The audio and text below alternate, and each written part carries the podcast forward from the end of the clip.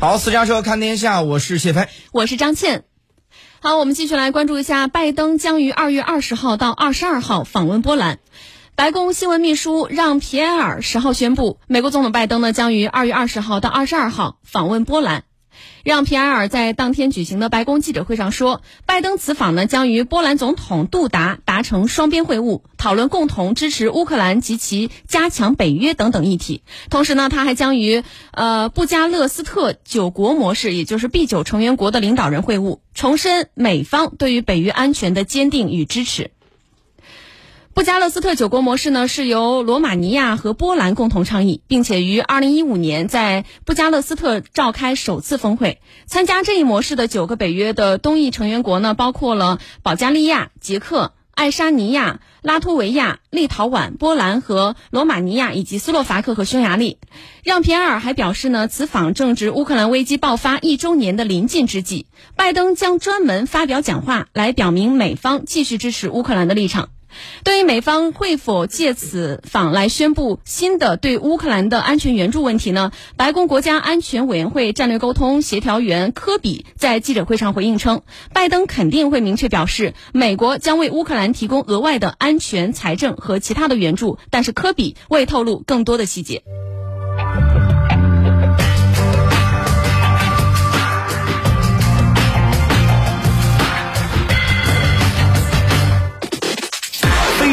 观点。好，走进今天的非常观点。我们看到呢，在俄乌冲突一周年的前夕呢，美国总统拜登访问波兰，但是没有去乌克兰。很多网友都问，这究竟是为什么呢？谢飞，嗯。这是好问题啊！因为拜登为什么在俄乌冲突这个一周年前夕啊不去乌克兰而去只去了这个波兰呢？美国给出的理由呢是乌克兰仍是战场啊，总统去不安全，所以呢就只去与乌克兰接壤的波兰。实际上呢，拜登不去乌克兰访问呢，是对乌克兰能不能获得最后胜利心中他没底儿，他没信心。具体来说呢，我觉得有几个原因啊。首先，第一个，俄乌冲突呢，这个迟迟不结束，与美国期待有很大的这个距离。按照过往的设想，在美欧的权力军援的支持下，在对俄罗斯的这种核弹级的经济制裁下，啊，要在去年年底前后就能结束了。但是到目前，美西方大量军援并没有让。这个乌克兰军队啊，节节胜利，对俄罗斯严厉经济制裁也没有羁绊住俄军的攻势，反倒是俄军在准备春季攻势啊。最近强化了对乌克兰的军事打击，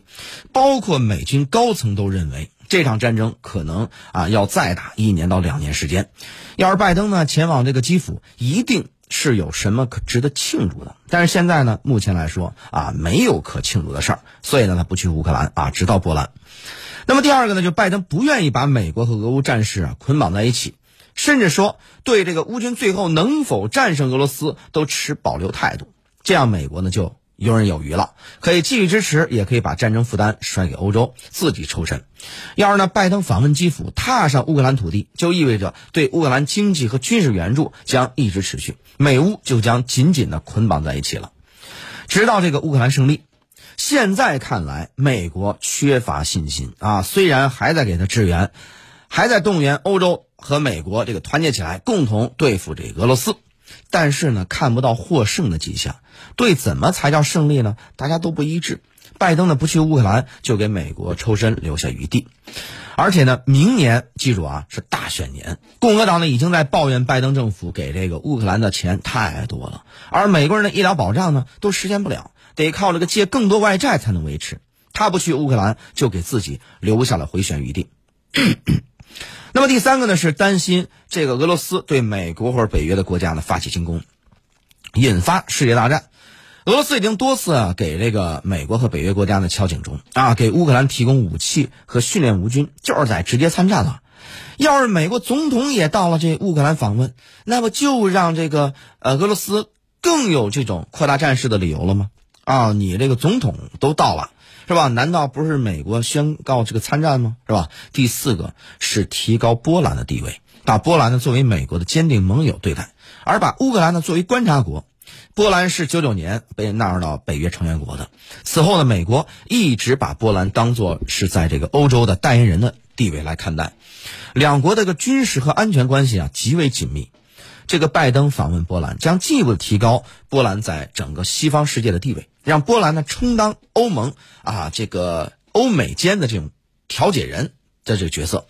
这次拜登的出访目的呢，主要是继续调和与这个欧洲国家的关系，希望欧美联盟不要分裂，希望欧洲国家给乌克兰提供更多的军事和经济的援助。